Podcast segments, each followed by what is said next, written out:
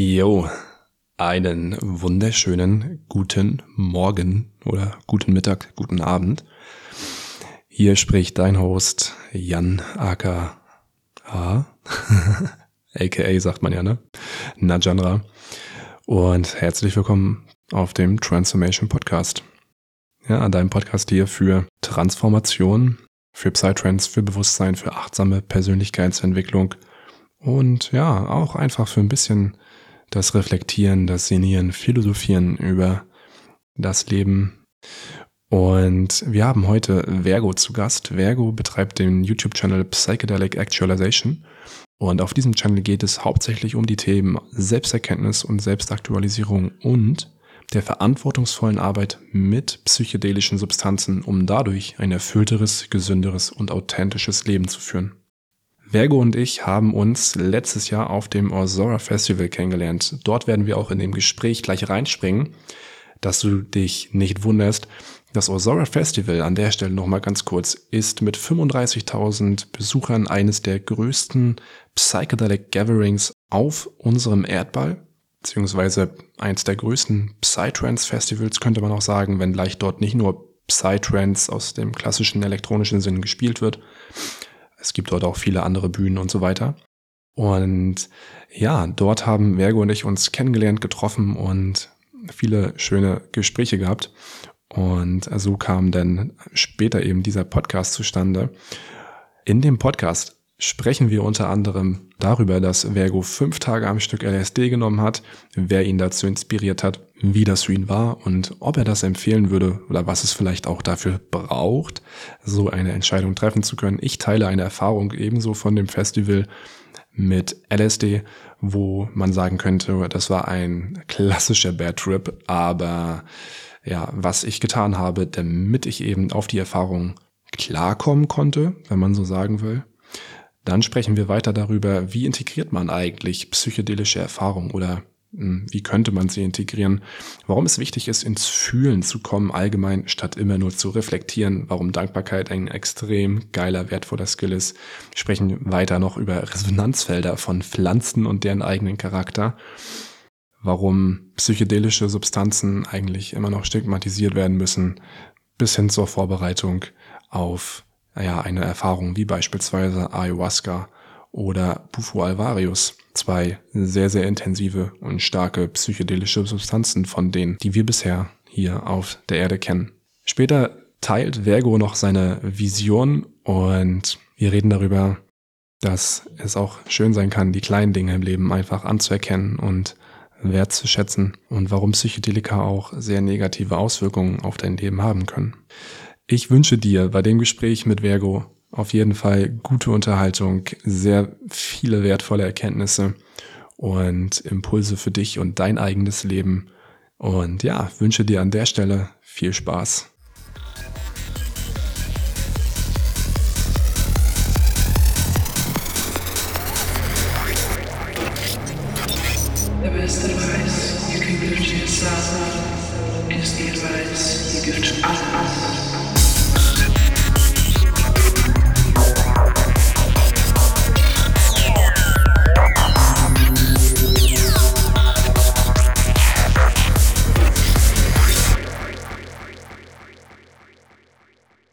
Hatte dir ja vorhin schon gesagt, dass, ähm, dass ich da direkt eine Frage zu habe zu der Orsora.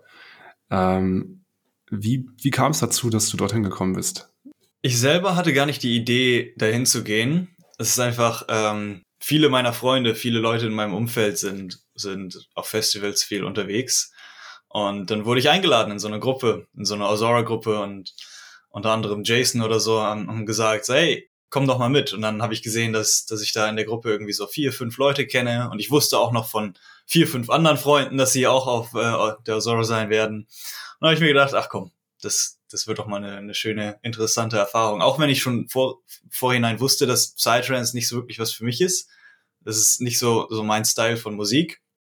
Aber ich habe so, so überlegt, so, hey, ich möchte dem Ganzen nochmal eine Chance geben und nochmal eine Chance geben, um wirklich zu verstehen, ähm, worum es geht und die ganzen, die ganzen schönen Leute zu treffen. So, so bin ich dorthin gekommen. Und wie war es dann am Ende für dich? Gerade aber du sagst ja, die Mucke ist jetzt nicht so deins. Ich fand es war eine wunderschöne Erfahrung. War eine wirklich schöne Erfahrung, die ganzen Leute wieder zu sehen. Und ich habe wirklich mir teilweise einige Tage wirklich Zeit genommen, ähm, zu gucken, welche Musik mir gefällt und ob ich dieses äh, Psytrance, ähm, ob das resoniert.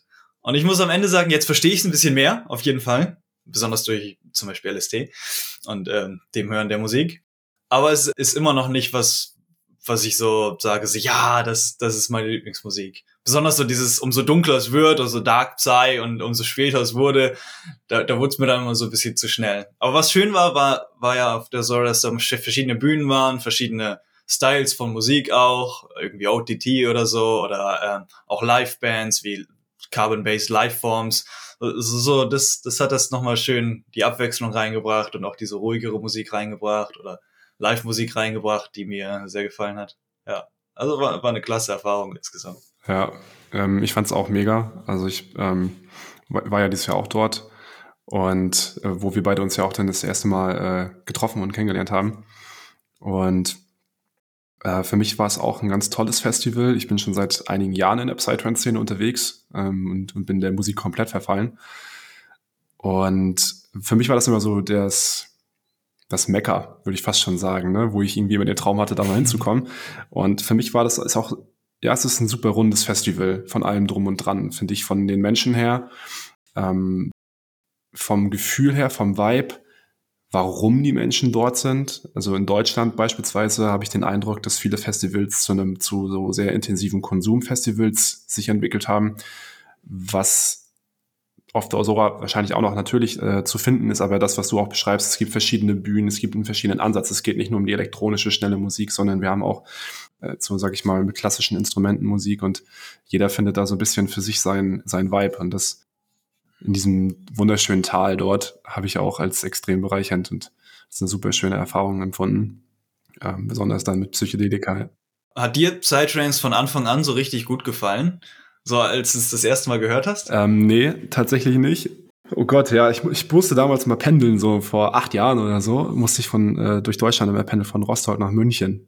Und dann hatte ich so einen, so einen, so einen, so einen Mitfahrer, der immer mit mir gefahren ist. Und dann musste ich immer sechs Stunden am Stück Psytrance hören, weil der war, ähm, war so ein Goranaut quasi. Und ich hab's äh, gehasst damals, ja, tatsächlich. Ich dachte mir so, oh Gott, ey, kann er das ja nicht ausmachen? Es ist so schnell, es ist so, also schon das, das, was auf der Osora am Tag läuft, war mir damals einfach viel zu schnell. Viel zu schnell. Was ist mir immer noch zu schnell, aber ich, ich, ich werde weiter versuchen reinzukommen. In dem Zusammenhang hattest du ja äh, mich auf, auf YouTube auf deinem Channel, hast, hast habe ich ein Video gesehen, fünf Tage, ja, LSD an fünf Tagen. Und mhm. das ist schon, da dachte ich mir, also jetzt auch, wo du das gerade noch so sagst, dass es eigentlich nicht äh, deine Musik ist und es äh, auch schnell ist und gerade nachts, ähm, kann ich nachher auch noch eine Erfahrung teilen, ist das ja schon schnell mal herausfordernd. Wie, wie bist du das angegangen, dann in dem Setting doch fünf Tage am Stück LSD zu nehmen? Hm. Also die Idee hatte ich bekommen von einem deutschen YouTuber, der Videos über Psychedelika macht, Set und Setting, Jascha, Jascha Renner. Ähm, der hat irgendwie mal ein Video gemacht, dass er sieben Tage LSD genommen hat in Folge äh, auf Azora.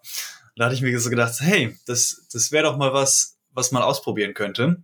Weil generell bin ich äh, in Psychedelika reingekommen über Persönlichkeitsentwicklung und Spiritualität und eher so zu Hause alleine auf dem Bett liegen mit Augenmaske auf und Kopfhörern auf und so diese, diese inneren Reisen.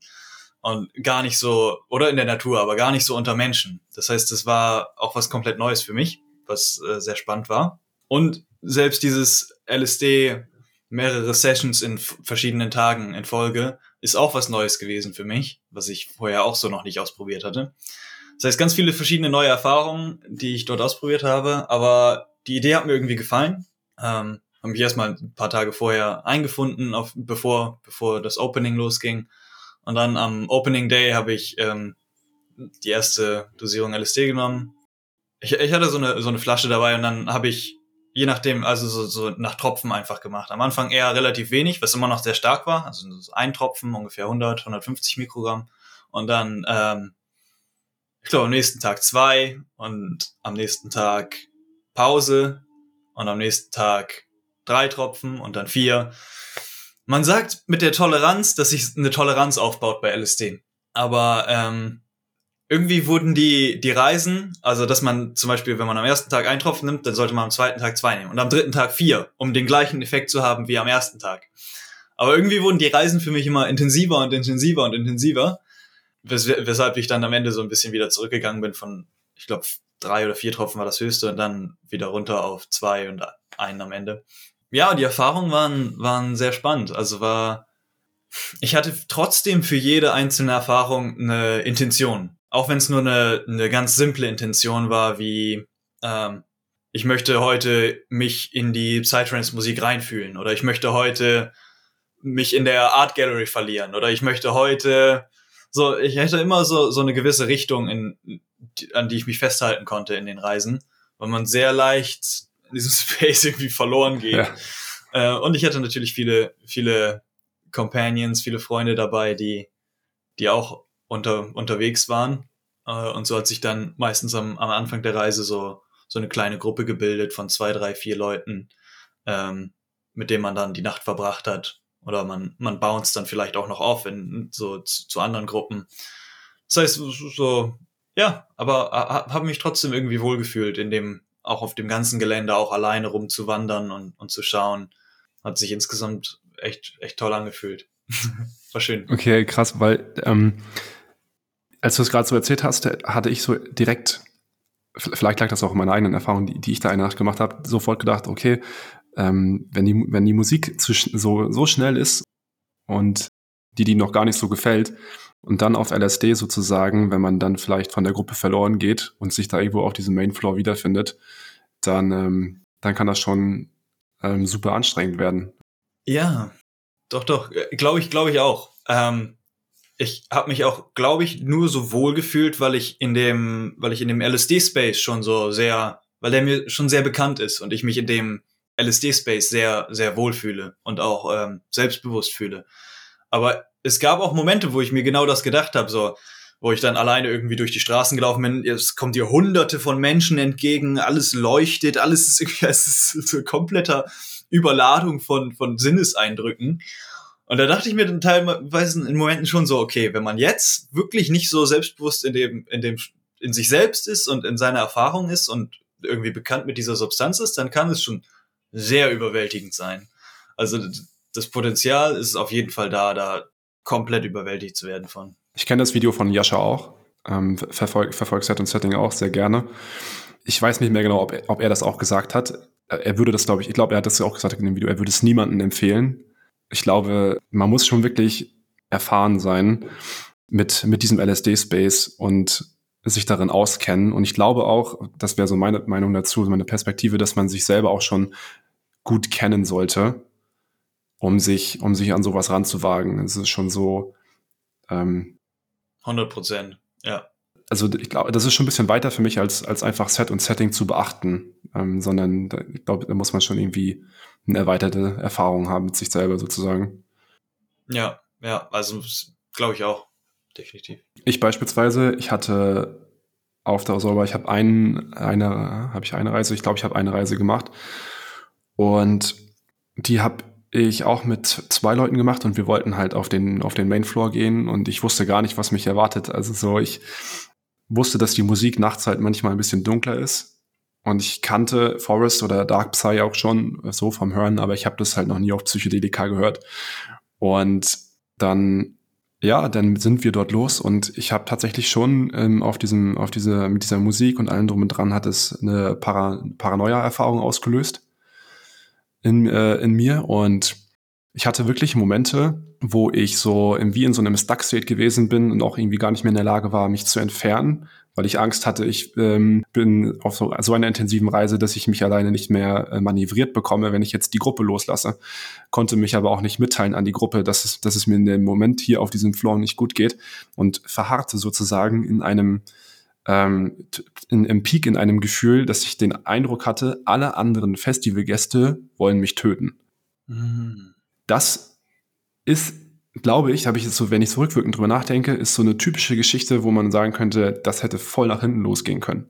Und da ist auch so ein Punkt, denke ich, für was, was sehr wertvoll ist, wenn man Psychedelika konsumiert als eine Art Vorbereitung ist sowas wie Achtsamkeitspraxis oder Meditation. Denn ich wusste in dem Moment, dass jegliche Gefühle und Gedanken, die ich wahrnehme, lediglich Gedanken und Gefühle sind, die ich wahrnehmen kann. Also quasi die Idee davon, sich davon zu lösen, sich davon zu desidentifizieren. Und ich habe mich in dem Moment einfach hingesetzt und habe gesagt, alright, dann fokussiere ich mich jetzt auf meinen Atem ähm, und versuche mich wieder auf mich selbst zu besinnen und mich in meine Mitte zu bekommen.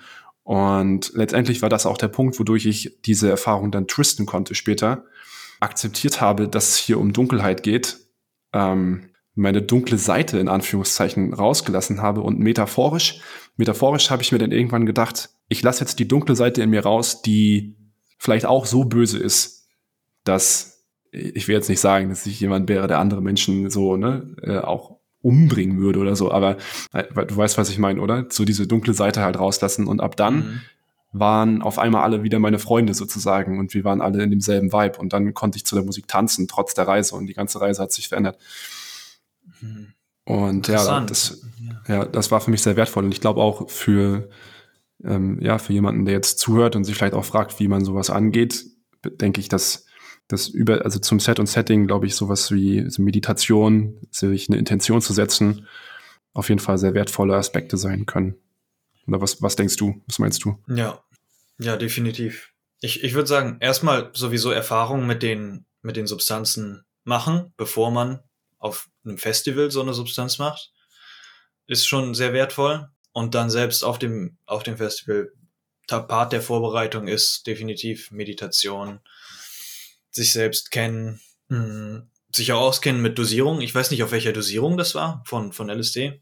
Wenn man sich so langsam rantastet, vielleicht auf einem Festival mit 50 Mikrogramm oder, oder so, ne? und dann guckt, wie es wird, weil wenn man direkt irgendwie in 200, 300 Mikrogramm Bereich reinspringt und dann in so einen, so einen Twist kommt, dann kann das schon, kann das schon sehr intensiv werden. Ich finde auch dieses Thema Integration ist, ist es so super wichtig und zeitgleich, mhm. Für, zeitgleich für mich im Moment oftmals auch noch eine Kunst ähm, der Integration. Also ich weiß irgendwie, okay, ähm, vielleicht unterdrücke ich einen Schatten in mir, so weit bin ich gekommen. Oder andere diffuse Ängste, aber ja, ich, ich bin auch dabei, das weiter zu integrieren, was da, äh, was da auf diesem Festival passiert ist. Ich finde, Integration ist eine, das ist wirklich, das ist wirklich eine Kunst. Das ist eine der wagsten und kompliziertesten Themen an diesen ganzen, an diesen ganzen Reisen. Und ich bin auch immer noch mit einem, stehe auch immer noch mit einem großen Fragezeichen da, wie ich einige Erfahrungen integrieren kann. Und zum Beispiel bei diesen Erfahrungen auf Azora, diese Erfahrungen für mich zumindest waren mehr im Außen. Ich war mehr im Außen und im Genießen der Erfahrungen und äh, natürlich kamen gewisse Erkenntnisse rein, aber was ich für mich rausgenommen habe, war, ich lasse diese Erfahrung so stehen und behalte sie einfach so in meinem Herzen und, und versuche jetzt nicht irgendwas daraus zu ziehen oder zu verstehen, nicht so zwanghaft zu sagen, ich muss das jetzt integrieren, sondern ich behalte diese Erfahrung einfach so in meinem Sein und gehe dann, geh dann weiter. Aber bei anderen Erfahrungen, wie zum Beispiel bei der, die du hattest, kann man vielleicht ein bisschen mehr integrieren. Und da Integration, ja genau, es ist, es ist ein schwieriger Prozess. Also es gibt so einfach verschiedene simple Sachen, die man machen kann. Wie zum Beispiel auch mit der Erfahrung sitzen. Einfach die Erfahrung nochmal dort reinzufühlen und dann nochmal darüber zu meditieren. Oder mhm. ein Tagebuch aufzuschlagen und einfach alles aufzuschreiben, was einem nochmal so in den Sinn kommt. Oder einfach in der Natur sein und nochmal noch mal irgendwie ähm, einfach in der Stille spazieren gehen. Also das sind so ganz simple Sachen, die vielleicht gar nicht so viel mit der Erfahrung zu tun haben, aber die einen mehr in, ins Fühlen kommen lassen. Weil ich, ich habe das, das auch oft, dass ich intensive psychedelische Erfahrungen habe und dann danach viel darüber nachdenke und dann denke ich mir so, was hatte das zu bedeuten und was wollte mir diese Entität sagen und das ist dann immer, das ist dann wieder mehr dieses Denken und dann kommen wir wieder ins Denken und wir versuchen zu, äh, zu verstehen. Aber was ich für mich zumindest herausgefunden habe, ist es mehr übers, übers Fühlen und, und Sein. Und wenn man dann selbst da nicht weiterkommt, dann das auch einfach akzeptieren und ruhen lassen und, und einfach weitergehen. Wenn man Interesse hat, weiter zu reisen, weiter zu reisen und die nächsten psychedelischen Erfahrungen werden einem vielleicht wieder ähnliche Dinge sagen, weil ich, ich denke auch, man, man wird so oft durch verschiedene Erfahrungen geleitet werden und erfahren, bis man eine gewisse Lehrstunde vielleicht verstanden hat. Also es ist, äh, es ist nichts, wo, wo man jetzt unbedingt dran, dran festhalten muss. Ja, aber was du gerade gesagt hast, es ist ähm, mit dem Fühlen, ne? Das ist eine Sache, die gerade so stark mit mir resoniert. Ähm, ich bin, äh, also ich, wie, wie bin ich kurz dazu, ne? wie, wie bin ich zu Psychedelika gekommen? Auch, äh, ich glaube, viele Menschen wollen sich entwickeln ähm, oder verspüren irgendwie ein gewisses Leid in sich. Und so, so war es bei mir auch. Ich habe, äh, ich war mal in einer Klinik, um eine Depression behandeln zu lassen und äh, mit einer Langzeit, äh, Langzeittherapie, die ich gemacht habe. Und ja, Psychedelika sollten ähm, da auch nochmal ein, ein weiteres Werk Werkzeug sein. Und über die letzten vier, fünf Jahre, wo ich ähm, einige Erfahrungen gemacht habe, aber auch andere Dinge wie Hypnose probiert habe oder ähm, Psychotherapie oder Coaching, ist mir aufgefallen, dass selbst die das selbst das hohe Maß an Selbstreflexionsfähigkeit, also dass ich genau weiß, was war in meiner Kindheit denn los, warum hat die Beziehung mit Mama das und das mit mir später im Erwachsenenalter gemacht und so weiter und so fort. Das ist alles sehr wertvoll. Doch trotzdem hat es sich für mich bisher so angefühlt, dass das Fühlen ein essentieller Bestandteil eigentlich ist, als das permanente Denken und Reflektieren und, und, und, und den, den, den Betrachtungsrahmen zu erweitern sondern eben, wie du gerade meintest, deswegen resoniert es gerade so mit mir, in das Fühlen dieser Dinge zu kommen und die Dinge, die Dinge nochmal nachzufühlen und nochmal reinzugehen und so vielleicht nochmal anders zu verarbeiten. Ich kann es noch nicht genau abstrahieren und weiter in Konzepte bringen, aber dann, ja, bin ich auch wieder im Denken. Also ähm, ja, das Fühlen. Mhm. Und das ist eine Sache, die definitiv, die mit den Erfahrungen auch gut möglich ist, ja. Und und was was mir äh, irgendwie so so ein Erleuchtungsmoment noch gegeben hat, war, ich habe mal gehört oder gelesen, wenn man so eine psychedelische Erfahrung hat und so diese Öffnung erfährt und es wird einem, man, man kommt in, in Bereiche, die 100.000 Prozent über dem normalen Bewusstseinszustand sind. So, so erweitert. Wenn man davon, von diesen ganzen Erkenntnissen und Informationsfluss und diesen ganzen Sachen, wenn man davon auch nur ein Prozent oder weniger als ein Prozent wirklich integrieren kann, dann hat man einen riesen Fortschritt gemacht in seinem von von seinem von seiner Baseline Consciousness aus. Und diese und dann hat man halt 99,9 Prozent vielleicht nicht integriert, aber diese selbst diese 0,1 Prozent oder diese 1 Prozent, die man integriert hat, bringt einem schon so viel weiter, dass man äh, dafür auch dankbar sein kann. Ja, Dankbarkeit ist, ähm, ist so wichtig. Ich habe mir ein Video von dir angeschaut, das hattest du gemacht über Spiritual Sadness. Und am Ende des Videos hattest du auch nochmal den Advice gegeben, wenn ihr traurig seid, ich, ich, ich abstrahiere das mal für gesamte Traurigkeit, dann schaut, dass ihr vielleicht in die Natur geht, dass ihr euch in der Natur und der Natur und des Seins erfreut, dass ihr dankbar seid für das, was, was halt ist und für, für die wunderschöne Erfahrung. Und die Natur ist einfach wunderschön. So, ähm, ich merke das auch immer wieder. Ich lebe in Köln in der Stadt, da ist viel Trubel, da ist nicht viel, ähm, viel Natur. Wenn ich aber einen Vormittag in den Wald fahre und einfach atme und die frische Luft habe und vielleicht mal einen Vogel höre und den, mir die Strukturen, wenn man sich wirklich mal achtsam, wirklich mit einem offenen Auge die Struktur von einem Baum ansieht und erkennt, wie, wie einzigartig, chaotisch, trotzdem in Ordnung gebracht diese, das, diese Struktur ist, erkennt man echt dieses Wunderschöne in der Natur. Und mhm. ja, das hat mir sehr geholfen gestern nochmal, dass du das auch nochmal. Das ist wirklich.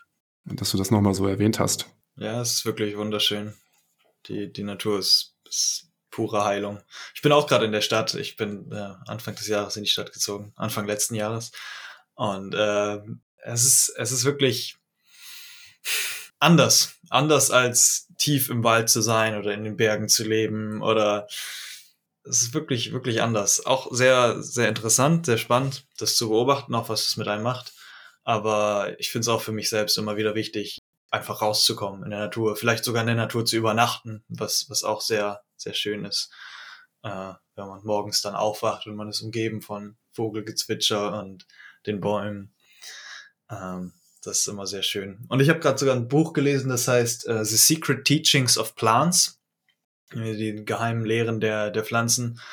Er hat auch darüber gesprochen, dass jedes Ding, je, jede Pflanze hat, hat, ihren eigenen, hat ihr eigenes Resonanzfeld und unser, unser Herz hat auch so dieses Resonanzfeld und wir nehmen, wir nehmen alles auf. Und besonders wenn wir dann sehr aufmerksam sind, sehr einfach mal unsere Aufmerksamkeit auf eine Sache, auf einen Punkt, auf eine Pflanze fokussieren, dann können wir auch viel davon lernen und viel, viel irgendwie davon aufnehmen. Und das, das macht was irgendwie mit einem tief, tief im Innern.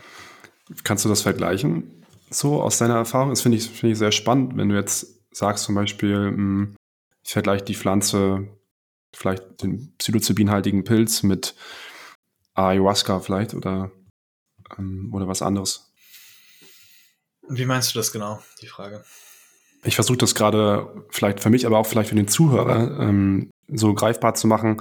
Wenn ich mir jetzt zum Beispiel vorstelle, ich, äh, ich esse Pilze, mh, hm, wie kann ich mir dem, wie kann ich mir das so vorstellen, wie fühlt sich das Resonanzfeld des Pilzes an im Vergleich halt mit einer anderen Pflanze? Mhm. Ich denke, das ist sehr, sehr individuell und einzigartig für, für jede einzelne Person. Jede einzelne Person hat, denke ich mal, eine andere Beziehung zu jeder einzelnen Pflanze. Es ist wie, wie so eine Beziehung zu einer Person vielleicht, aber äh, das ist so, man, man tritt in, in Verbindung, man tritt in, in eine Art Beziehung und Kommunikation mit der Pflanze oder mit dem Pilz.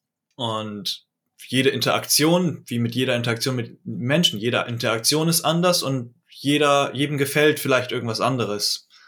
Ich habe es jetzt in der, in der Natur noch nicht so intensiv ausprobiert, dass ich irgendwie zu einer Eiche gehe und dann gefällt mir die Eiche besser als die Birke.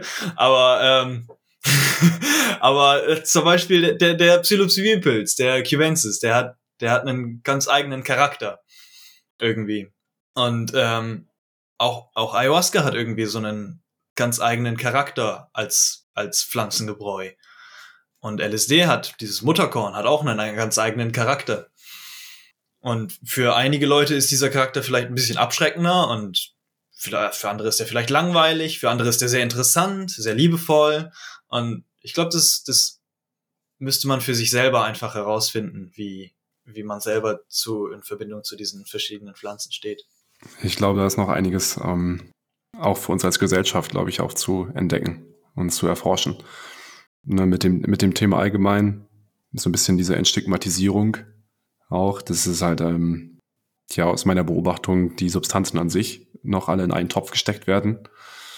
Ne, also ich weiß nicht, ob du das auch kennst, aber ich muss schon schauen, also ich muss nicht schauen, aber ich weiß, dass in acht von zehn Fällen, wenn ich mit Menschen darüber spreche, äh, erstmal eine Erfahrung der Ablehnung resultiert weil, ja, keine Ahnung, weil Psychedelika oder weil das halt alles Drogen sind oder das halt Angst auslöst.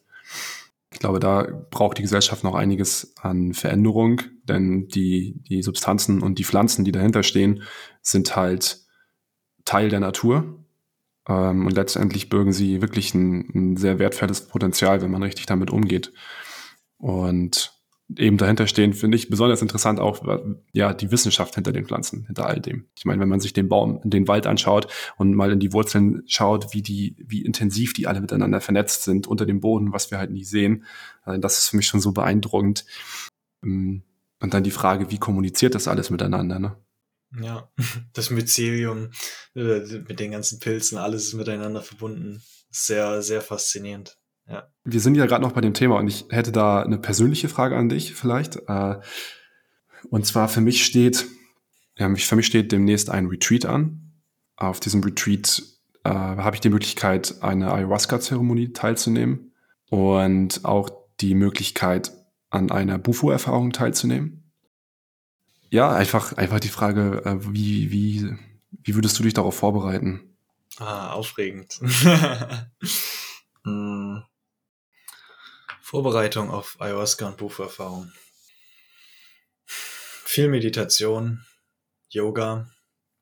Ähm, ich mag gerne ein paar Tage oder eine Woche vielleicht vor der Erfahrung ähm, sehr einfach sehr viel Achtsamkeit in meinen Alltag bringen. Achtsamkeit darauf, was ich konsumiere, zum Beispiel an Videos oder an Filmen, dass ich meinen Geist mit sehr heilsamen und positiven und gut anfühlenden Sachen fülle und nicht mit brutalen, dunklen Sachen. Ich weiß nicht, ob es wirklich einen, Einfluss auf die Erfahrung hat, die kommen wird, aber einfach, ja, so einen kleinen Digital Detox zu machen, ein bisschen ferner von, von Medien zu kommen. Vielleicht das Tagebuch mal zu, zu nehmen und einfach ein bisschen zu schreiben.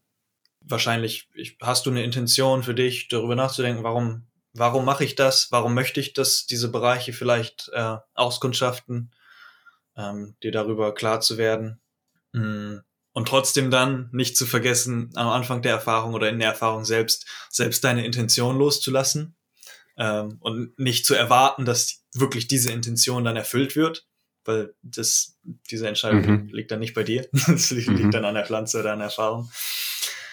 Ja, wahrscheinlich die, die Ayahuasca-Diät wirst du wahrscheinlich auch ein bisschen drauf achten, was du isst. Einfach sehr gesund und mit, mit Achtsamkeit essen.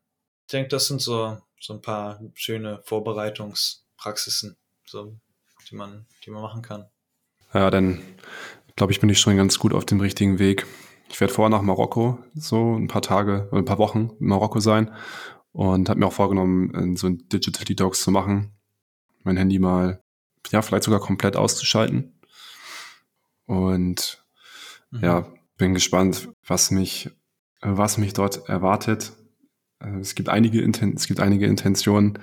Ich glaube, die, die wichtigste ist, dass ich gerne nochmal, ja, für die, vielleicht für die Hörer, Bufo Alvarius 5-MeO-DMT, vielleicht kennt das der ein oder andere oder ihr könnt euch auch mal schlau machen, ist so, ja, man sagt, dass das Psychedelikum mit der stärksten, mit dem stärksten Wirkpotenzial, was, was wir bisher hier auf diesem Planeten finden und ähm, scheint eine planbare Erfahrung zu haben. Also e-, eben eine, eine Einheitserfahrung mit allem, ein, eine Erfahrung, Gott zu sein, so wie ich es bisher richtig verstanden habe, oder vielleicht auch das, das Nichts, das Nirvana, wie es im Buddhismus bezeichnet wird.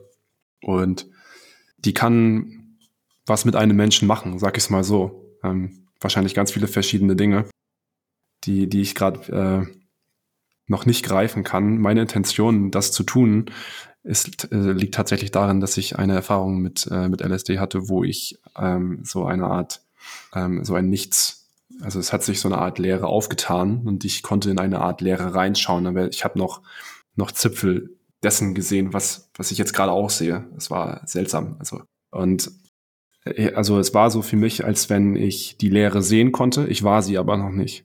Und seitdem, seit dieser Erfahrung habe ich das tiefe Gefühl in mir, dass ähm, dass ich das nachzuholen hätte. Und aus, also es fühlt sich auch nach einem sehr ehrlichen Gefühl an. Also ähm, vielleicht den Mut zu haben, in die Lehre reinzugehen. Ähm, ja, das ist so meine Intention dafür. Ich bin gespannt, ähm, was passiert und versuche, wie du gerade auch gesagt hast, keine Erwartungen zu haben. Ja, das ist, das ist spannend. Besonders Bufo Alvarius. Ich fühle auch so langsam wieder den, den Call, dort komplett reinzugehen. Ich habe ein bisschen ähm, Bufo Alvarius und 5 MEO DMT hier zu Hause und habe versucht, es für mich zu rauchen. Mm, habe aber nicht, nicht genug geraucht.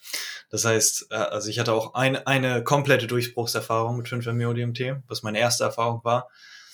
Was wahrscheinlich dann auch einfach ist, wenn man jemanden dabei hat, der, der sich mit, damit richtig auskennt, der schon viele Leute durchgeleitet hat durch die Erfahrung, dass man wirklich so darauf achtet, wie es richtig verbrannt wird, dass man genug, mhm. genug Substanz überhaupt hat, um, um wirklich den ganzen Weg zu gehen. Aber jedes Mal, als ich es gemacht habe, auch in den, in den niedrigeren Dosierungen, hat sich sehr, sehr heilsam angefühlt. Sehr, also es ist wirklich eine wahre, wahre Medizin irgendwie. Es ist super, super beeindruckend irgendwie, wie, wie klar das 5-MeO-DMT arbeitet. So mit, mit DMT oder LSD oder den Pilzen, da ist immer noch so viel Content, so viel Information, so viele Sachen, die noch passieren, obwohl man auch in diese Bereiche kommen kann. Aber mit dem 5-MeO-DMT ist es so leer irgendwie durch, alles wird ausgeleert und dann ist, ist nur diese Stille da, nur dieser Frieden da. Ähm, ist, äh, sehr schön aus äh, irgendwie, ja, es erfordert immer wieder Mut, in diese Erfahrung reinzugehen. Sehr viel Courage und Mut ist nötig, um sich wirklich davon, ne, da, dazu überzeugt zu sein, so, okay, ich bin wirklich bereit für diese Erfahrung. Ja, ich bin, äh, ich bin gespannt. Ich, fühle jetzt schon gerade die, äh, so eine, die Aufregung, äh, auch so eine gewisse Aufregung da in meinem Körper. Mhm.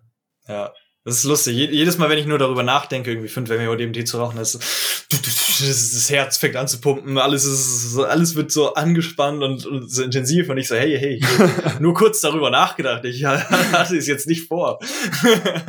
das ist sehr, sehr, sehr spannend, was es. Ja, das ist dann dein Ego, was dann sagt so, ey, nee, bitte, ich, ich möchte jetzt gern äh, einfach leben und vielleicht nicht nochmal sterben. So, ja. Ja, es, es ist wirklich bin gespannt. Mal schauen, was passiert. Mal schauen, was passiert. Ich werde davon auf jeden Fall berichten. Hm. Wirst du die Erfahrung in Marokko machen oder in Spanien oder so? Ähm, auf Mallorca. Aha, cool. Interessant. Hat erst überlegt, ob ich, äh, ob ich nach Peru fliege. Hm. Tatsächlich. Jetzt hat es, sich, hat es sich so ergeben, dass, dass es jetzt dort stattfindet. Ist schon crazy. Ist schon crazy. Ja, wird, wird sich alles immer ergeben. Ja. Also ist, ich denke auch, es ist beides schön. Es ist schön, hier Erfahrung zu haben mit, wenn man wirklich den Segen hat, kompetente Facilitator zu haben, die sich mit der Medizin auskennen, die viel Erfahrung in der Erfahrung haben und, und, und wirklich sicher in dem Space sind, dann kann man hier, glaube ich, eine genauso schöne Erfahrung haben wie in, in dem Dschungel in Peru mit der Medizin, wo sie herkommt. Es ist halt ein komplett anderer Vibe. Selbst wenn man im Dschungel ist, dann hat man diese verschiedenen Tribes, die ihre verschiedenen Traditionen haben. Der Honey Queen Tribe, die Shipibo Tribes äh, oder noch, noch ganz andere Traditionen. Und jeder, jeder macht so seine, diese Zeremonien, diese Erfahrungen und leitet sie auf eine ganz eigene Art und Weise.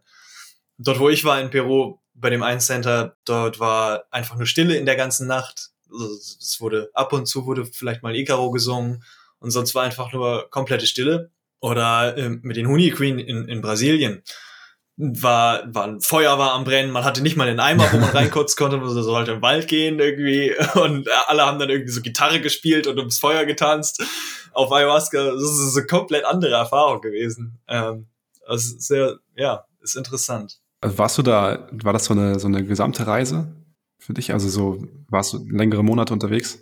Ja, genau. Ich, eine, eine längere Reise habe ich gemacht, ja durch Brasilien und Peru und Mexiko so ein bisschen für ein paar Monate. Ja, das Reisen an sich ist ja auch schon immer, ähm, irgendwie aufschlussreich, ne? Ja, also sehr, sehr spannend, was das auch mit mir gemacht hat, die Reise.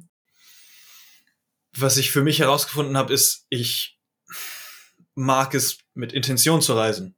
Ich glaube, Reisen kommt immer darauf an, wo man, wo man im, selben, im Leben gerade für sich selber steht ob man irgendwie so ein bisschen versucht, seinen Weg zu finden oder herauszufinden, versucht, was man machen möchte im Leben. Dann kann man einfach losgehen und ganz viele Erfahrungen sammeln und dann kriegt man vielleicht eine Idee, was man machen möchte. Nach dieser Reise oder selbst während dieser Reise, ich hatte Intentionen, in die Reise reinzugehen, äh, Dinge zu lernen, weil ich, ich weiß genau, wo ich hingehen möchte und, und bin auf diesem Weg. Und dann teilweise war dann auf der Reise so ein paar Schlenker hier und dort, irgendwie einfach nur am Strand zu liegen und Kokosnüsse zu trinken und ähm, einfach nur so ein bisschen so diesen Urlaub zu machen oder sowas. gefällt mir gar nicht mehr. So, ich, ich kann, ich kann keinen kein Urlaub mehr machen, weil ich weiß genau, ich, ich weiß, wo ich hin möchte, ich weiß, was ich lernen möchte und ich möchte Dinge machen, um dann äh, dieses, diese, diesen Service wieder raus in die Welt zu geben und anderen Menschen zu helfen. Und das ist das, was mich erfüllt. So einfach nur so rumzuliegen und nichts zu machen, selbst an diesen paradiesischen Stränden oder ich weiß nicht, Sehenswürdigkeiten zu sehen oder sowas. Das, das hat mir alles gar nicht so gut gefallen irgendwie. Weil ich in mir wusste, ich, ich möchte woanders sein, ich möchte woanders hin und arbeiten und lernen und Sachen machen. Und das wusste ich aber im Vorhinein. Vor der Reise wusste ich das natürlich nicht. Und dann während der Reise habe ich das herausgefunden. So, ah, okay. Ich muss vielleicht gar nicht all diese Sehenswürdigkeiten sehen. Ich muss vielleicht gar nicht hier am Strand irgendwie Party machen oder einfach nur was auch immer, ne? So, so. Ja, ich mag das, ich mag das auch, wenn ich äh, mal irgendwie reisen gegangen bin, alleine auch, dreimal bisher, habe ich mich nie vorbereitet. Eigentlich so. Ich wusste Costa Rica und dann ging's los. Und erst als ich da war, habe ich, hab ich überhaupt irgendwas gemacht und mir überlegt, was passiert. Und das waren eine der vier schönsten Wochen meines Lebens, die ich dort in diesem Land verbringen konnte. Und die Erfahrungen, die ich da machen konnte, waren, ja, waren toll. So, erstes Mal Yoga im Leben gemacht und gemerkt, wie toll das ist. Breathwork, andere Backpacker kennengelernt und äh, dieser ganze offene und interkulturelle Vibe. Ähm, ja, schön. So. Und auch, auch mal schön aus Deutschland rauszukommen, denn Deutschland. Ja. Ja, ähm, ja, sind schon interessante Werte, glaube ich, die, die in Deutschland gelebt werden. So aus meiner Sichtweise. Fällt mir manchmal ein bisschen schwierig, ähm, mich einzufinden in der Kultur hier, sag ich mal. Ja, mhm. geht mir ähnlich. Ja, jetzt hattest du gerade gesagt, du weißt genau, du weißt genau, wo du hin willst. Ich habe dann dein, äh, dein, dein, dein Channel mir äh, angesehen und da hattest du geschrieben, dass, äh, dass du deine Erfahrung teilst auf deinem Weg der, der Selbsterkenntnis und der Selbstaktualisierung, um um die Richtung für dich zu finden. Das klang jetzt so, als wenn, als wenn du die, äh, diesen Auftrag für, an dich selbst schon abgeschlossen hast. Also wie geht's, wie geht's gerade weiter für dich? Was, wo, hm. wo gehst du gerade hin? Der, der Kanal an sich ist immer noch, äh, dient immer noch so als, als Dokumentation der Reise, der Realisierung meiner Vision. Ich habe wenigstens ein, irgendwie ein, so ein Bild, so eine Vision im, im Kopf, wo ich hingehen möchte und wo es mich hinführt. Ich weiß nicht, wie ich dorthin kommen werde. Ich weiß nicht, wie lange es dauert oder wie das sich manifestiert in dieser Realität. Aber ähm, irgendwie diese Sicherheit zu haben, dass es passieren wird, ist, ist sehr schön. Und das hat mich auch viele Jahre irgendwie, hat viele Jahre gedauert, bis ich, bis ich dieses, dieses Bild bekommen hat und das, wie sich das jetzt so Schritt für Schritt auch in den kleinen Dingen, in den kleineren Schritten manifestiert die allergrößte Vision ist, ist Gott zu realisieren und Gottes Liebe zu realisieren und zu integrieren und zu verkörpern und auszustrahlen. So, das ist, das ist äh, aber eher so auf dieser, ist diese Selbsterkenntnis, Selbstrealisationsebene. Und auf der materiellen Ebene Leute, was wirklich mein, mein Herz erfüllt, ist Leute durch diese Erfahrungen zu begleiten, durch, durch psychedelische Erfahrungen zu begleiten. Und da fange ich gerade an, leicht in, in kleinen Schritten irgendwie Leute zu begleiten, durch Changa-Zeremonien oder durch, durch verschiedene Angebote, die ich, die ich einfach, die so einfach passieren irgendwie, diese, diese Möglichkeiten. Ähm, die große Vision ist, in den nächsten 20, 30, 40 Jahren möchte ich ein, ein eigenes Retreat Center haben, durch, mit verschiedenen psychedelischen Therapien, die intensive Vorbereitung durch ähm, spirituelle Lehren und intensive Nachbereitung und Integration durch verschiedene Praktiken kombiniert und individuell für jede Person schaut, welche, welche Substanz möchte sie ähm, irgendwie so, so, mit welcher Substanz möchte sie arbeiten, mit welchen Praktiken. Und das ist so, irgendwie wie so eine Schule und ein Retreat Center und ein, und ein Integrations-Community, äh, gleichzeitig. Und das, das sehe ich noch nicht in der Welt und das möchte ich kreieren. Und das, da wird, das bin ich noch ganz am Anfang der Realisierung dieser Vision, aber so, das ist so diese große Vision. Jetzt versuche ich halt, das, das so runterzubrechen in, in kleineren Schritten. Mentoren finden, lernen, wie man Ayahuasca kocht, DMT herstellt, lernen, wie man wie man Pilze züchtet, lernen, das ist viele, von vielen verschiedenen Leuten lernen, das Network aufbauen, mit Leuten connecten, zu, selber zu Retreats gehen, selber viele Reisen machen, tief in, in die Bereiche meines Geistes äh, reinzugehen, mich selbst kennenzulernen, das zu integrieren. Denn, denn natürlich ist die Frage, ne, wie macht man das mit den Finanzen? das, äh, das, das heißt, ich arbeite noch im Restaurant irgendwie ein paar Tage die Woche, um meine Miete zu bezahlen, aber ähm, so die, die Hauptteil meiner Arbeit. Ich arbeite gerade an einem Kurs für Beginner und einen Online-Kurs, den ich gerade aufbaue, wo ich gerade Herz und Seele reinstecke, um wirklich so viel Wert zu kreieren, dass es wirklich was von Wert ist für Leute, was Leuten wirklich weiterhilft.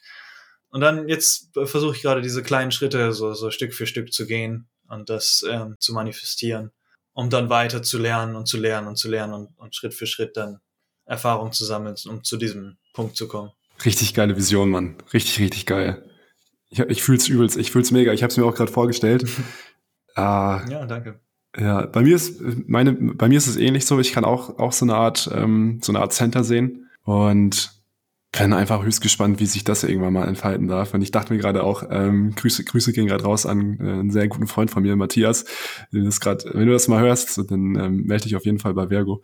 Ähm, da habt ihr, glaube ich, was gemeinsam. Also der äh, der Matthias, der hat, der hat ähnlichen, ähnliches Ziel. Der wollte, der hat mir mal erzählt so, hey, äh, Jan, wir müssen unbedingt, äh, wir, wir müssen Gruppen zusammenfinden und die äh, begleiten durch, auf den Festivals sozusagen. Ähm, ich hatte den, ich hatte den einmal mitgenommen auf ein Festival vor zwei Jahren und mhm. der hat äh, gar keine Erfahrung und gar nichts gehabt und dann aus Versehen, äh, das war eine ganz witzige Story eigentlich, ähm, hat dann aus Versehen äh, sich ver verdosiert und dann ähm, kam noch eins zum anderen, war eine ganz, ganz wilde Nacht. Ähm, war für ihn auf jeden Fall lebensverändert im Positiven, glücklicherweise. Und äh, ja, dann kam die Idee, hey, wir müssen, wir, wir müssen irgendwie so Gruppen nehmen, zehn Leute, und dann äh, kommen die mit in diese Wunderwelt dieser Festivals und dann äh, begleiten wir die da durch und äh, ja, ein Retreat und so. Da musste ich gerade dran denken, ja.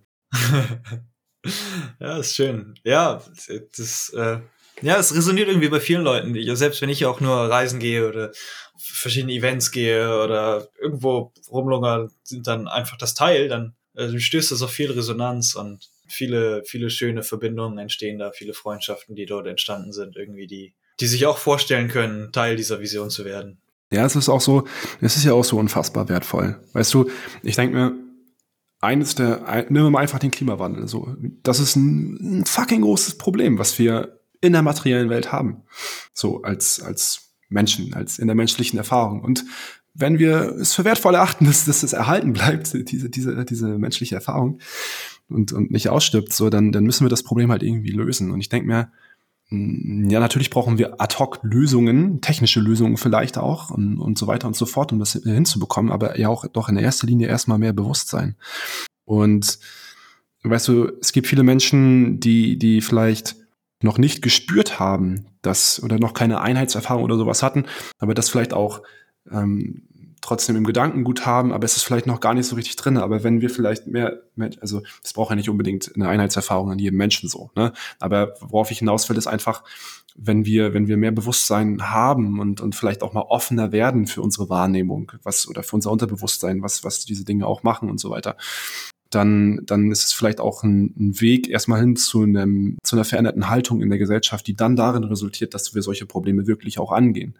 Denn natürlich sprechen wir über solche Probleme wie den Klimawandel irgendwie öffentlich und so. Und, und ich habe auch viele Situationen, wo ich beim Essen sitze mit, mit, mit ähm, ja, Bekannten und Freunden und, und, und wir darüber reden, dass es das alles so wichtig ist. So. Aber doch dann oftmals bei vielen das Verhalten ja nicht das entsprechende ist weil vielleicht das Bewusstsein noch nicht da ist. Und ähm, da glaube ich einfach, dass, dass das eine, eine Unterstützung sein kann in der Gesellschaft, weißt du, ähm, diese Öffnung zu erfahren und wirklich authentisch zu sagen, zum Beispiel, ey, ich glaube, ich fange jetzt mal an, mich vegan zu ernähren, beispielsweise. Oder einfach weniger Fleisch zu essen, weil ich, weil ich jetzt wirklich spüren kann, dass da Leid ist. So, ich kann da Mitgefühl wirklich für, für entwickeln, so. Definitiv.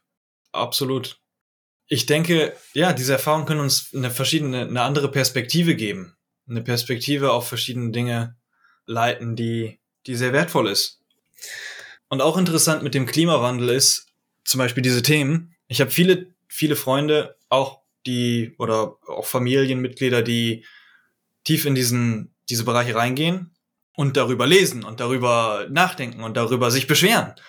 Aber was ich für mich irgendwie entdeckt habe, ist, darüber, darüber sich zu beschweren, bringt überhaupt nichts. So was, was mir die, die Substanzen auch gezeigt haben, ist, hey, verkörper das, was, wofür du stehst und dann verändere dein Leben in, in einer gewissen Art und Weise, wie, wie du vielleicht eine kleine Veränderung machen kannst. Und dieses Beispiel dann zu leben, das inspiriert andere Leute dann auch vom sich beschweren und vom Denken vielleicht mehr in, ins Handeln zu kommen und mehr, mehr wirklich diese Veränderung zu leben und ja, ich habe damals auch viel irgendwie über diese Dinge nachgedacht und habe mich ähm, irgendwie so, so viel darüber gelesen und unsere Politik und dies und das und jenes. Und heutzutage, ich habe das alles losgelassen. Es sind natürlich immer noch wichtige Themen, aber ich habe das alles losgelassen und fokussiere mich gerade einfach nur darauf, wie ich selber anderen Menschen helfen kann. Wie ich selber so diese Wahrheiten, die ich für mich realisiert habe und dieses Glück, was ich für mich realisiert habe und diese Erfüllung so sehr in meinem Sein zu, zu leben, dass es andere Leute einfach inspiriert und sich, sich auch zu verändern. Ich meine, ich kann niemanden verändern, aber ich kann andere Leute vielleicht dazu inspirieren, sich selber auch zu verändern, auch mhm. mal andere Perspektiven einzunehmen. Und ähm, das, das ist das, was ich irgendwie für mich gedacht habe, was, was mich auch erfüllt, weil ich dann diesen Fokus habe auf meine Dinge, die mir Spaß machen und auf die Veränderung, die ich wirklich, wirklich in die Welt bringen kann. Ja, du meinst so dienen, den anderen, deinen Mitmenschen dienen. Ja, zum Beispiel durch, durch psychische Erfahrung. Selbst auf, auf der Zora war, waren einige Leute, die gesagt haben, hey, wow, so da, alleine nur dein Sein ist, äh, hat mir so viele neue Perspektiven gebraucht. Vorher kannte ich diesen schamanischen Schnaff namens Rapé noch gar nicht oder Chilquage oder habe noch gar nicht so viel über DMT und Changa gehört und jetzt äh, hat es meine Neugierde geweckt und ich würde gerne meine erste Erfahrung mit dir machen. Da habe ich gesagt, okay, und dann gehen wir sehr weit weg von dem Festivalgelände irgendwie in einen kleinen ruhigen Ort und äh, machen eine kleine DMT-Erfahrung. Und das ist so, okay, Dankeschön, das hat mir die Augen geöffnet, das hat das ist eine kleine Veränderung ähm, mhm. in, in mir bewegt. Und das ist, das ist dieses, was, was wirklich schön ist, weil das, das ist dann wie so dieser Ripple-Effekt, der dann auch weitergeht, diese Wellen, die, die dann auch weiterschlagen. Auch nur so kleine, kleine Gesten wie, wie ein, wie einfach so eine nette Geste, jemanden vorzulassen in der Einkaufsschlange, wenn er nur eine Sache hat oder ähm, irgendwie so diese ganz kleinen Sachen, irgendwie so so ein so ein ähm, Lachen oder sowas. Das sind so diese kleinen Sachen, die die wirklich schön sind. Ja, Mann. Ja, das habe ich auch, also kann ich auch voll, voll bestätigen. Ähm, ich habe ja, wir haben uns ja äh, glücklicherweise dann auf der Sora auch äh, getroffen da und ähm, konnten ein bisschen miteinander quatschen und das habe ich bei dir auch gespürt, so dass dieses, äh, diese tiefe Ruhe ähm, und, und so ein Vertrauen, so ein richtig starkes Vertrauen in, in diese Erfahrungen. Und ich kann mir das bei dir richtig gut vorstellen richtig gut vorstellen, dass du sowas, ähm, dass du Menschen hilfst bei solchen Erfahrungen. Ähm, ich habe auch witzigerweise, jetzt, jetzt ist es so, dass ich ähm, äh, nach, nach Mallorca gehe.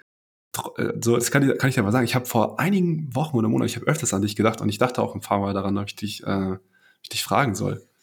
So, ob, ähm, ob wir so eine Erfahrung machen können. Krass.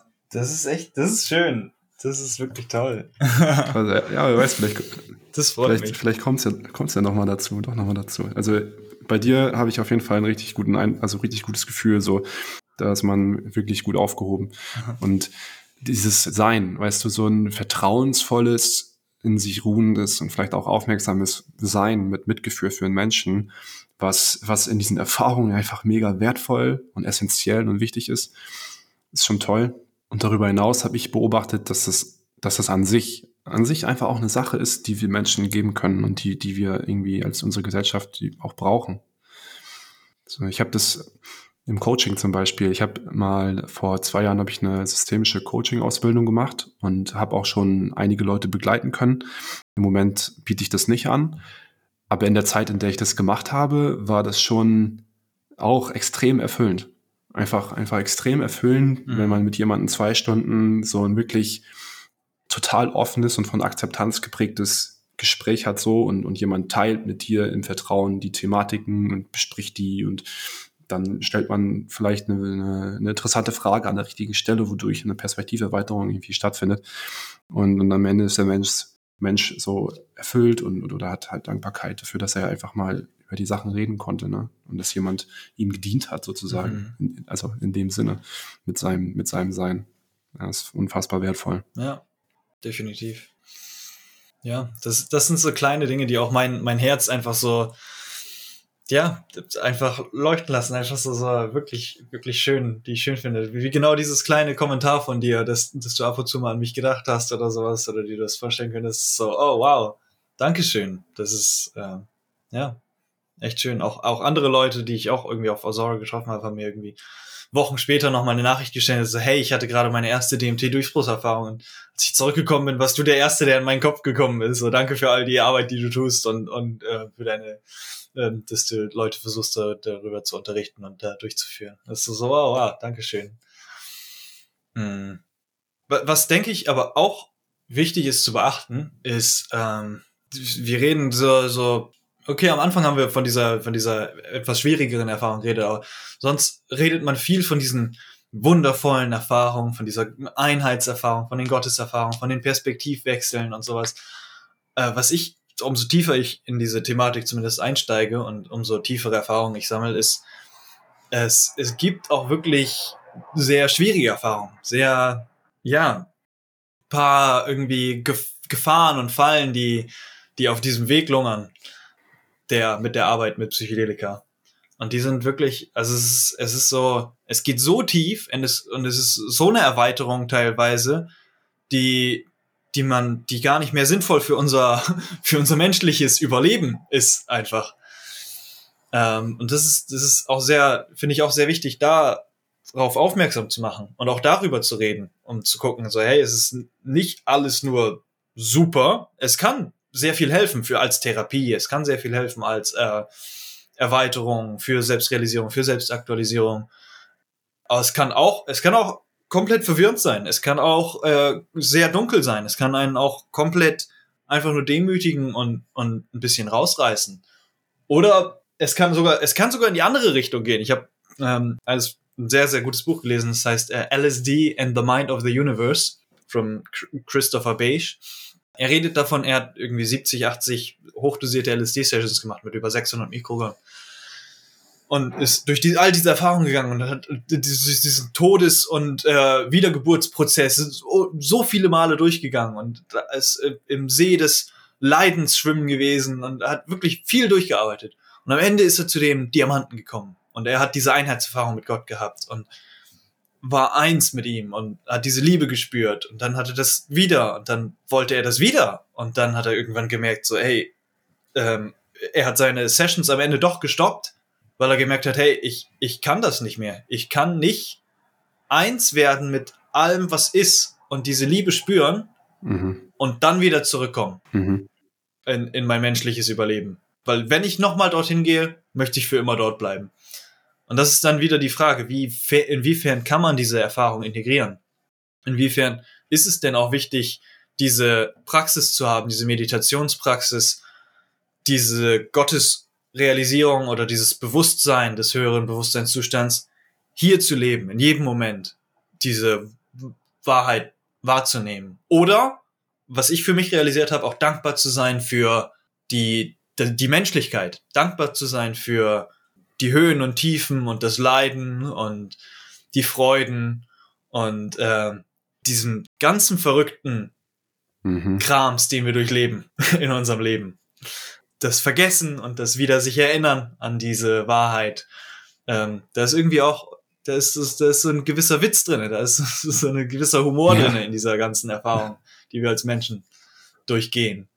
Und teilweise nehmen wir das dann immer ein bisschen zu ernst. So, ich muss jetzt Gott hier realisieren oder sowas.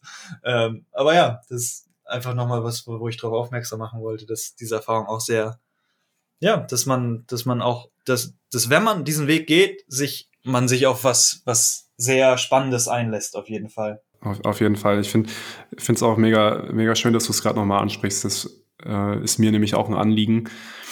Denn am Ende des Tages haben wir diese Erfahrungen und die machen was mit uns und die können wir integrieren, die sollten wir integrieren. Wir sind ja danach mehr oder weniger in großen Teilen ja immer noch der, der Mensch halt, der wir sind, dem wir dem Namen, keine Ahnung, geben. Du Vergo, ich Jan. Und mhm. zu, also zum Beispiel in, nehmen wir immer wieder Deutschland. In Deutschland haben diese Erfahrungen für das für das Leben, mit den Anforderungen, was das Leben zum Beispiel hier in Deutschland von uns verlangt, ähm, arbeiten gehen und so weiter und so fort, nur an wenigen Stellen einen, wirklich praxisrelevanten Vorteil und Mehrwert und die, da können, da können diese Erfahrungen vielleicht auch irgendwie äh, dann quasi wieder kontraproduktiv sein. Das, ja, dass man dann so, mhm. Äh, für mich zum Beispiel äh, ist das ein Beispiel, dass ich mir nach, nach dieser einen Erfahrung, wo ich diese, diese Lehre auch gesehen, gesehen habe, zumindest gesehen habe, für mich wusste, okay, das, was ich bisher auf Erfahrungsberichten gehört habe und gesehen habe, das stimmt anscheinend. So, ich habe hab zumindest mal reingucken, so von außen reingucken können. Ähm, und dann so, boah, dann, also ne, so eine Belanglosigkeit des normalen Lebens dann. Und dann, ähm, ja, dass man in dieser Liebe eigentlich verweilen möchte. Und das kann halt auch mhm. äh, denn die eine Sache sein. Und ich finde, da habe ich, das ist so nach den, wann habe ich angefangen mit, persönlicher, mit Persönlichkeitsentwicklung? Ich glaube, da war ich 24, ich werde jetzt 29, also fünf Jahre ungefähr. Ähm, für einfach einen entspannten Alltag und, und mit einem, für, für, ein, für, ein, für ein geiles Klarkommen mit den Aufs und Ups und mit den, mit den Dingen, die, äh, die passieren, hat mir zum Beispiel sowas wie Meditieren doch fast schon am meisten gegeben. Oder, oder so eine Yoga-Praxis. Und es kann manchmal sehr simpel sein. Ne? Also je nachdem, je nachdem, was, was dein Zweck ist, wenn man jetzt sein Leiden reduzieren möchte, beispielsweise. Wie mhm. entspannter er sein Leben leben möchte. Ja, genau, diese simplen Sache, Sachen in sein Leben zu integrieren und zu genießen, das ist für mich auch sehr wichtig. Finde ich auch. Ich merke gerade besonders, manchmal merke ich erst, wie viel mir eine Sache geholfen hat, wenn sie nicht mehr da ist. Zum Beispiel, ich habe für ein paar Monate jetzt, äh, für sechs Monate oder so, habe ich jeden Tag Tagebuch geschrieben und mir verschiedene Fragen gestellt und darüber äh, so ein bisschen gejournalt. Und jetzt seit ein paar Wochen habe ich das weggelassen und habe gesagt, hm, vielleicht brauche ich das gar nicht mehr. Jetzt merke ich so seit ein paar Wochen so, hey, irgendwie, irgendwie fehlt hier was. Irgendwie äh, hat mir dieses, dieses äh, Schreiben doch sehr viel gebracht, sehr viel weitergeholfen. Und, und ähm, genauso ist es auch mit Meditation. Ich habe jetzt nicht, ich habe nicht wirklich eine Pause im Meditieren. Ich, Meditation ist wirklich so der eine Grundbaustein jeden Tag, selbst wenn es manchmal nur für fünf oder zehn Minuten ist. Einfach nur sitzen und, und sein, das ist, ist wirklich so ein Fundament, von dem man aus sich mhm. aufbauen kann oder was ich letztens jetzt integriert habe seit ein paar ähm, Wochen, ist jeden, jeden Tag Breathwork zu machen. Jeden Tag einfach mal ein bisschen zu atmen. Ist auch sehr schön. Kann man auch sehr schön verbinden mit der Meditation, dann danach in die Meditation reinzugehen. Breathwork, was, was ist das eigentlich genau? Breathwork. Also, äh, ich kenne nur dieses eine, was ich einmal in meinem Leben gemacht habe, so angeleitet, dass sich so meine Finger zusammenziehen und wo du so hyperventilierst. Äh, ist das, ist das äh, jetzt, Breathwork ist jetzt ja in aller Munde so. Ist das denn auch das, was alle denn zu Hause jetzt selber praktizieren oder ist das was anderes? ich denke nicht. Ich denke, also es gibt verschiedene, ich kenne mich selber nicht so damit aus, aber es gibt ganz viele verschiedene Arten von Breathwork. Es gibt Pranayama, es gibt ähm, selbst im, im yogischen Breathwork gibt so viele verschiedene Arten von Breathwork. Gibt es dieses klassische Wim Hof, was Wim Hof ähm, populär gemacht hat. Dann gibt's holotropisches Atmen von, von Stanislav Grof. Ähm, ja, also man kann natürlich mit all diesen Modalitäten oder Rebirthing sehr tief gehen und sagen, okay, ich ähm, leg mich jetzt hin oder setze mich jetzt hin und ähm, habe diese, diese Atemtechnik, zum Beispiel Bauch und dann Brust und dann Ausatmen. Und dann, dann kann ich das für fünf Minuten machen. Oder ich kann es für 30 Minuten machen. Oder ich kann es für 60 Minuten machen. Und natürlich, umso tiefer man geht, wenn man sich wirklich so eine riesen Session macht, mit äh, zum Beispiel dem holotropischen Atmen, wo man dann wirklich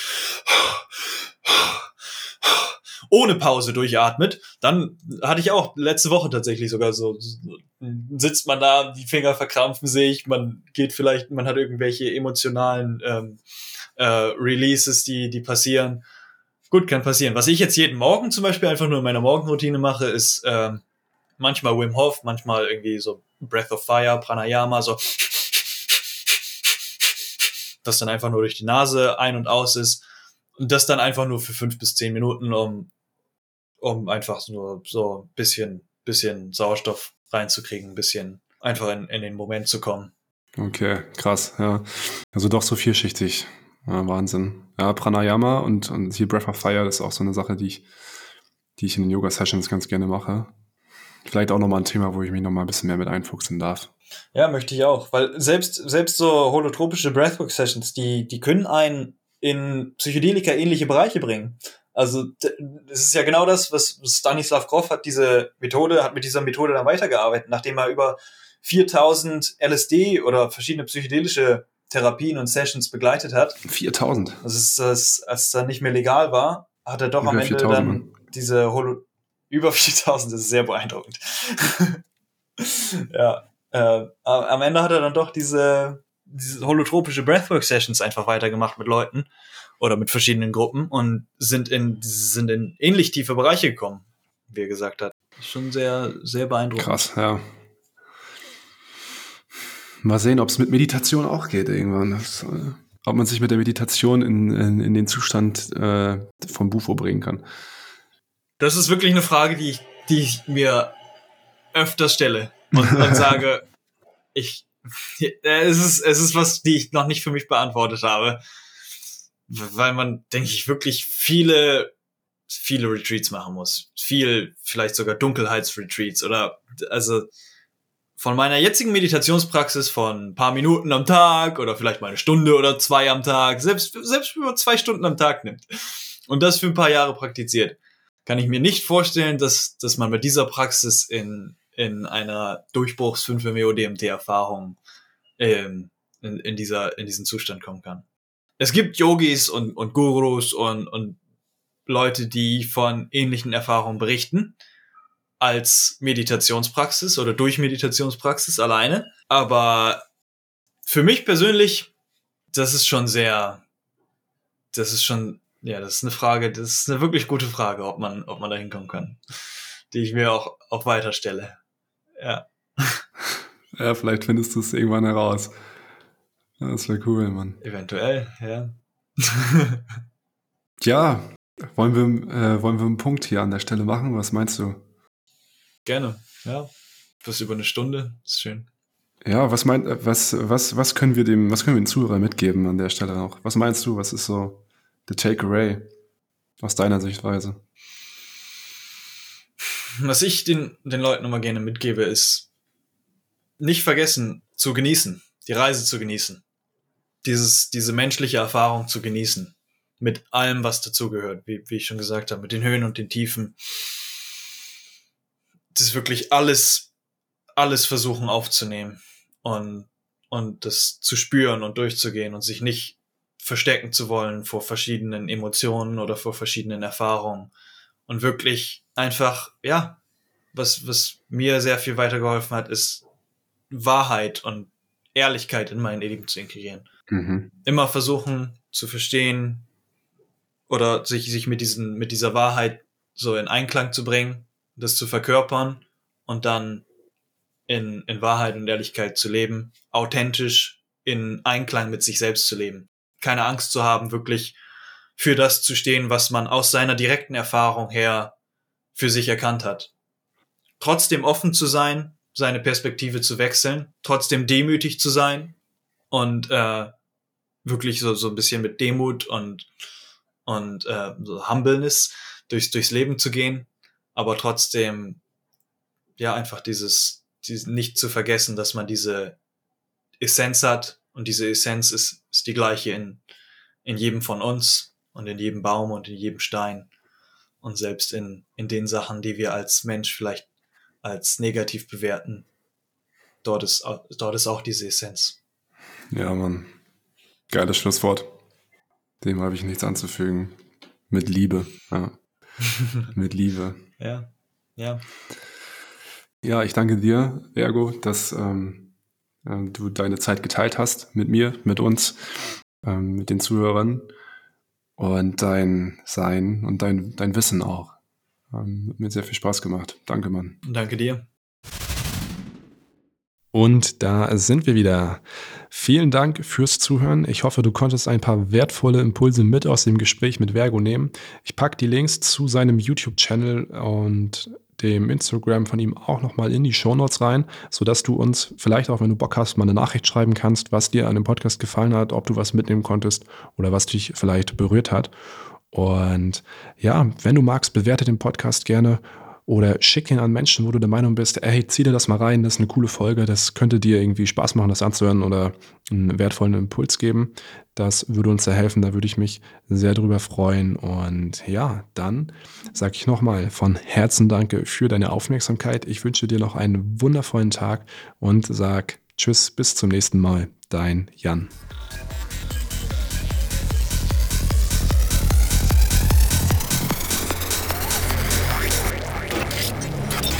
Der beste Preis, ihr könnt Gift Gift ist die Preis, ihr Gift alles.